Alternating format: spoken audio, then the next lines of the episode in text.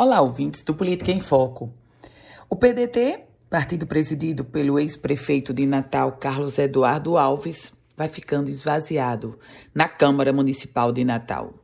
Saiu do processo eleitoral de 2020 como partido com a maior bancada da Casa Legislativa, cinco vereadores. O detalhe é que nesse início de 2022, o PDT já perdeu quatro vereadores.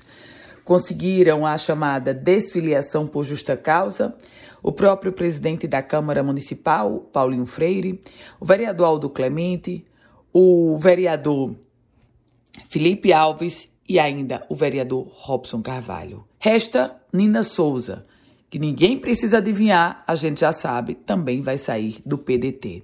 Nesse contexto, justo no ano eleitoral, onde ele, Carlos Eduardo Alves, planeja ser candidato a senador, o partido presidido por ele se torna praticamente zero na Câmara Municipal de Natal. Isso porque a tendência de Nina Souza também é deixar aquela legenda.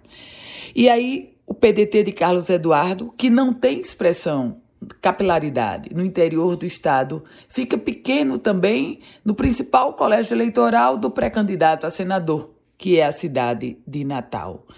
Nessas adversidades partidárias, óbvio que elas se colocam como um percalço para quem deveria estar projetando um lastro eleitoral com vistas ao processo de 2022.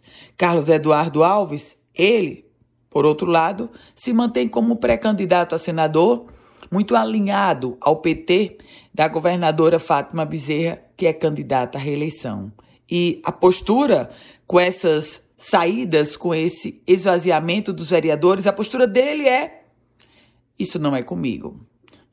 Eu volto com outras informações aqui no Política em Foco com Ana Ruth Dantas.